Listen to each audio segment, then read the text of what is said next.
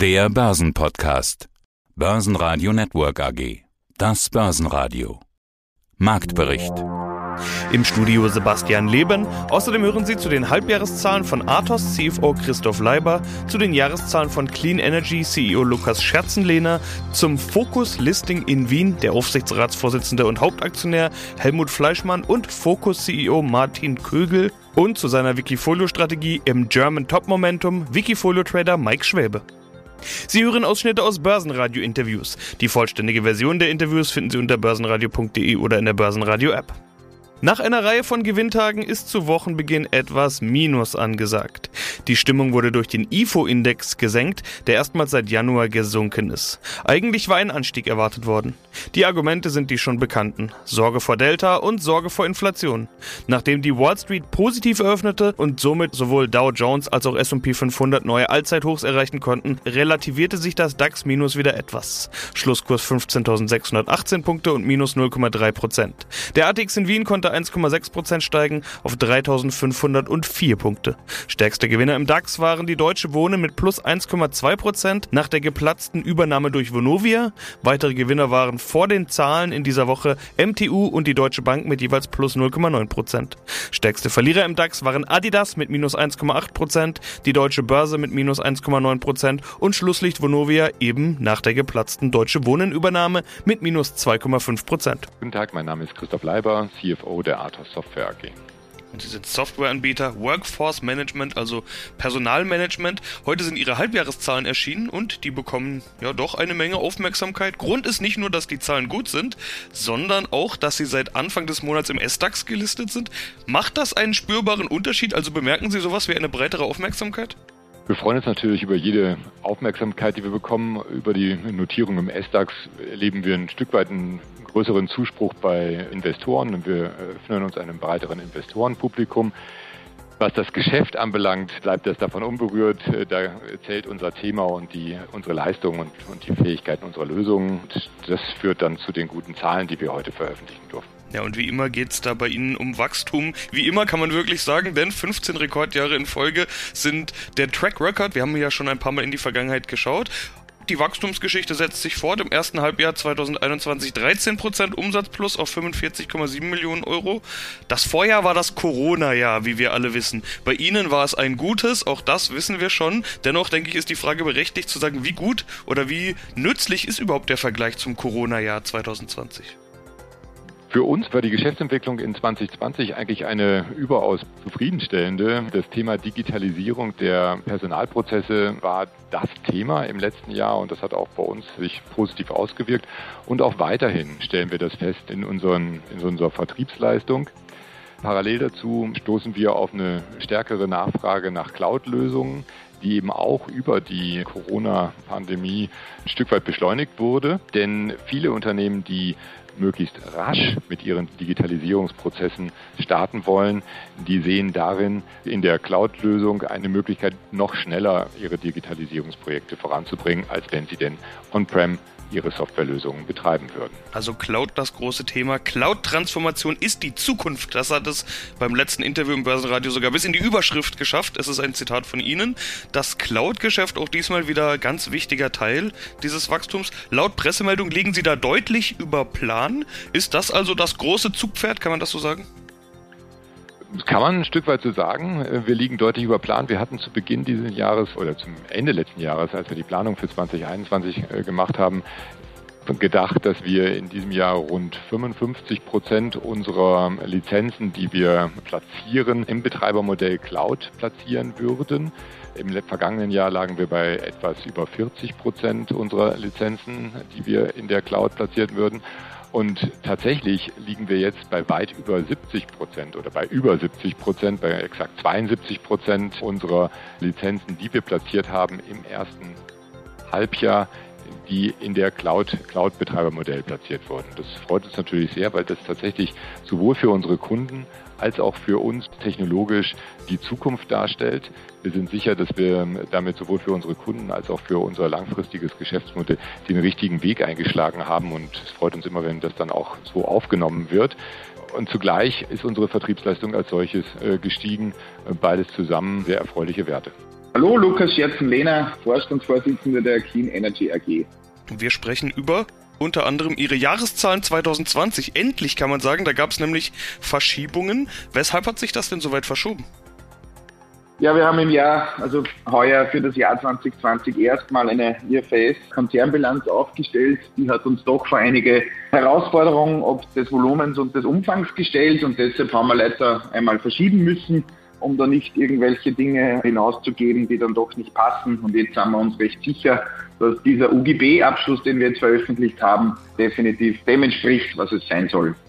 Bevor wir da jetzt reinschauen, schauen wir erstmal auf die Aktie, denn auch ohne das Zahlenwerk haben die Investoren ja zugegriffen. Year to date ist die Aktie um 132 Prozent gestiegen. Das ist eindeutig.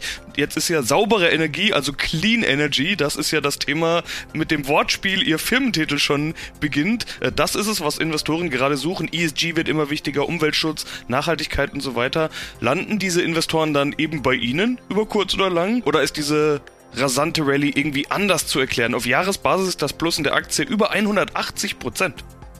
Also Clean, wie man uns schreibt mit zwei E, ist eine Mischung aus Green und Clean, also grün und sauber. Und genau mit dem beschäftigen wir uns als Unternehmen auch. Wir sind sehr stark im Photovoltaik-Thema, im Speicherthema, im Ladeinfrastruktur, Wärmeaufbereitung. Alles, was Energie spart, äh, mit dem beschäftigen wir uns.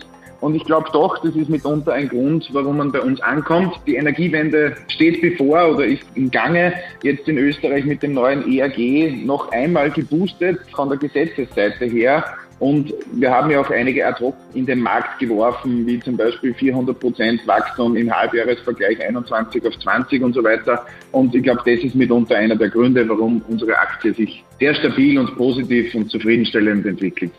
Ja, Green und Clean wollen wir mal drüber sprechen, um was es alles geht? Photovoltaik, LED-Beleuchtung, Stromspeicher, Elektromobilität, dezentrale Stromnetze und zwar, und das finde ich ganz spannend, auch im Leasing- und Contracting-Bereich. In den Jahreszahlen 2020 steht ein Plus der Betriebsleistung von 84 Prozent. Sie hatten jetzt gerade gesagt, das ging schon weiter, will ich gleich drauf eingehen. Erstmal die 2020er Zahlen. Betriebsleistung bedeutet Umsatz und halbfertige Anlagen. Was treibt denn dort das Wachstum? Was treibt sie voran? Ja, die Nachfrage ist wirklich gewaltig derzeit. Der Großteil unserer Geschäfte lukrieren wir durch klassisches Contracting-Business. Was heißt Contracting? Wir mieten langfristig Dächer oder Flächen. Dort stellen wir Photovoltaikanlagen auf. Beim Beispiel am Dach vom Kunden mieten wir über 25 Jahre dieses Dach. Der Kunde bekommt eine Entschädigung, eine Mietentschädigung und hat dann den riesengroßen Vorteil, mit dem Strom, der am Dach produziert wird, kann er arbeiten, er kann unseren Strom verwenden dieser ist ab Tag 1 günstiger, wie er derzeit im Stromnetz beziehen kann. Effizienter gestalten wir so etwas durch Speicherlösungen. Wir haben ja vor einigen Monaten auch unsere Eigenentwicklung, den Clean Zero, gelauncht. Der erste Wasserstoffspeicher, der wirklich flächendeckend im Markt Anwendung finden kann und wird. Und das sind alles Gründe, warum wir weiter wachsen und wir schon verlautbart auch in der unmittelbaren Zukunft weiter wachsen werden. Ja, mein Name ist Helmut Fleischmann. Ich bin Aufsichtsratsvorsitzender der Focus Labs AG, die Teil des Focus Konzerns ist. Und natürlich bin ich an der Stelle auch mit mehreren Funktionen in der Focus im Konzern. In einer Gesellschaft, der Aktiengesellschaft in Deutschland bin ich Vorstand, in Österreich bin ich Geschäftsführer und in allen Gesellschaften Mehrheitseigentümer derzeit in allen der Gesellschaften über 80 Prozent. Ja, mein Name ist Martin Kögel. Ich bin der CEO der Focus Labs AG. Ja, und jetzt eben das Listing. Bevor wir generell über das Listing und die Börse sprechen, warum überhaupt in Wien? Naja, das ist einfach beantwortet. Punkt 1, wir kennen den Wiener Markt.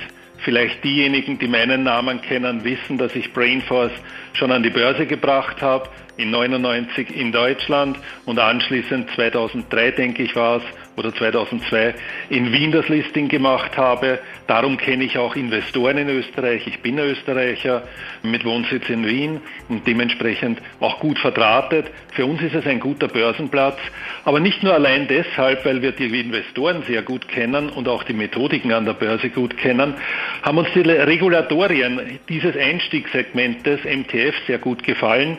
Die können wir als derzeit noch relativ kleines Unternehmen gut erfüllen und damit ist es für uns möglich, relativ frühzeitig die Reise am Börsenmarkt hier in Österreich zu beginnen und uns weiterzuentwickeln. Dann bleiben wir doch gleich mal bei Ihnen, Herr Fleischmann. Sie sind ja auch Hauptaktionär. Was ändert sich für Sie, beziehungsweise was wird sich für Sie ändern? Dass jetzt mein Investment eine Bewertung hat und vorher keine hatte. Mehr wird sich daran nicht verändern. Wenn Sie darauf abzielen, ob ich jetzt Aktien abgebe, wir halten die Aktien über eine Gesellschaft, über die Holding und wenn die Holding Aktien abgibt, wie sie jetzt in einem geringen Umfang gemacht hat, dann deshalb, um Akquisitionen zu tätigen. Also es ist hier kein Exit geplant, es ist hier keine Umplatzierung, um Risiko zu minimieren oder was auch immer geplant. Wir sind am Beginn der Reise, so wie ich es definiert habe. Und äh, da steige ich mit Sicherheit nicht frühzeitig vom Boot. Ja, das sind doch schon mal klare Aussagen. Sprechen wir mal über den Kapitalmarkt. Generell Ziel ist natürlich, äh, Kapital aufzunehmen. Was sind denn Ihre Pläne damit? Ich habe gesehen, auch die erste Kapitalerhöhung ist für Q4 schon ins Auge gefasst. Was haben Sie denn vor? Was bringt Ihnen dieser äh, Zugang über die Börse? Was bringt Ihnen der Kapitalmarkt? Ja, was wir damit erreichen wollen, ist unseren Wachstumspfad zu finanzieren. Wir sehen das jetzt als einen ersten Schritt und was wir erreichen wollen, ist, dass wir auf unserem Wachstumsweg Zugang haben zu frischem Kapital, um diesen Wachstumsweg zu finanzieren. Natürlich wollen wir unsere Marktposition stärken, vor allem in den Regionen, wo wir heute schon gut vertreten, aber noch sehr, sehr hohes Potenzial an Wachstum haben. Dazu gehört der amerikanische Markt, also USA und Lateinamerika aber auch EMEA außerhalb von Dach, also Deutschland, Österreich und Schweiz, wo wir heute schon sehr stark sind. Dort haben wir starke Wachstumspotenziale. Das muss finanziert werden. Da wollen wir entsprechend über die Börse über den Kapitalmarkt letztendlich, über Private Placements und Kapitalerhöhungen, die wir in dem Umfang dann machen, wachsen und vielleicht auch erste Schritte in die Region APAC, also Asia-Pazifik zu machen. Denn diese hat ein Wachstumspotenzial, was man aus dem SAP-Markt kennt, von größer 15 Prozent. Guten Tag, mein Name ist Mike Schwäbe und ich lebe in British Columbia, Kanada. Ich handle seit mittlerweile fast 25 Jahren an der Börse. Ich war fünf Jahre lang als registrierter Investmentberater tätig und lebe mittlerweile ausschließlich vom Eigenhandel. Und seit über acht Jahren verwalte ich nun schon das Wikifolio German Top Momentum unter meinem Tradernamen Mike Schwäbe. Dann sprechen wir über das German Top Momentum. Ist ja auch okay. ein schönes Thema. Über acht Jahre läuft schließlich schon 168 Prozent plus in dem Zeitraum. 12,6 Prozent sind deine jährliche Durchschnittsperformance. In den letzten zwölf Monaten hängst du da aber ein bisschen hinterher. Ich hatte vorhin mal geschaut. 2,6 Prozent sind es jetzt gerade aktuell. Das ist ja wirklich nicht viel auf zwölf Monatsbasis. Woran liegt's? Hatten so wenig deutsche Aktien ein ordentliches Momentum oder was ist der Hintergrund? Ja, ich muss sagen, was die Kursgewinne angeht, ist seit dem letzten Sommer ein bisschen der Wurm drin. Meiner Einsicht nach liegt das Ganze an den ziemlich heftigen Faktorrotationen, die wir im letzten Jahr beobachtet haben. Sprich mal sind Technologiewerte für ein paar Wochen gefragt, dann wieder die zyklischen Wiedereröffnungsaktien und dann dreht sich das Ganze dann wieder um. Diese Wechsel waren sehr ausgeprägt und sind seit letzten November auch schon mehrfach aufgetreten und das macht es einfach schwierig, gute mittelfristige Trends zu erwischen, weil die Bewegungen groß genug sind, um bestimmte Aktien in unsere Auswahl zu bringen und dann aber nicht sehr lange anhalten. Ja, das ist ja das Verrückte. Wenn man sich den DAX beispielsweise anschaut, der hat im gleichen Zeitraum über 20 Prozent zugelegt, aber die einzelnen Aktien, bei denen ging es ganz auch häufig einfach mal seitwärts, beziehungsweise das, was du angesprochen hast, diese Rotationen, da war eine Aktie wie beispielsweise eine Delivery Hero als typische Corona-Gewinneraktie, die waren am Tag Top-Gewinner, am nächsten Tag waren sie Top-Verlierer. Funktioniert in so einem Markt eine Momentum-Strategie überhaupt, wenn Aktien so stark hin und her schwanken, aber de facto eigentlich ja, auf der Stelle bleiben oder seitwärts laufen? Wie gesagt, die Ergebnisse über das letzte Jahr waren sehr durchwachsen. Deswegen gab es bestimmt bessere Strategien als eine Momentum-Strategie in diesem Zeitraum. Ich glaube jedoch, dass, dass sobald Corona wirtschaftlich hinter uns liegt, dass sich die Bewegungsmuster an den Märkten wieder etwas beruhigen und eine Momentum-Strategie dann doch auch wieder mittelfristige und langfristige Gewinne einbringen kann. Heißt auch nicht, dass es momentan keine Aktien mit Momentum gäbe. Sieben Aktien sind im Portfolio. Bei der geringen Anzahl kann man die ja auch ruhig mal alle nennen. Das ist Carl Zeiss Meditech, Hugo Boss, Deutsche Post, Siltronic, Alstria Office REIT, Sartorius und Porsche. Das sind also die Aktien, bei denen dein System gerade sagt, äh, die haben starkes Momentum oder weshalb diese sieben? Ja, genau. Manche dieser Aktien sind gerade erst in die Auswahl gekommen, so wie Altria und Sartorius. Und einige andere, so wie Siltronic und Porsche, sind wahrscheinlich auf dem Weg aus dem Portfolio in der nächsten Woche oder so. Aber ja, das sind die sieben, die mir mein System momentan als Momentum-Aktien vorschlägt. Börsenradio Network AG Marktbericht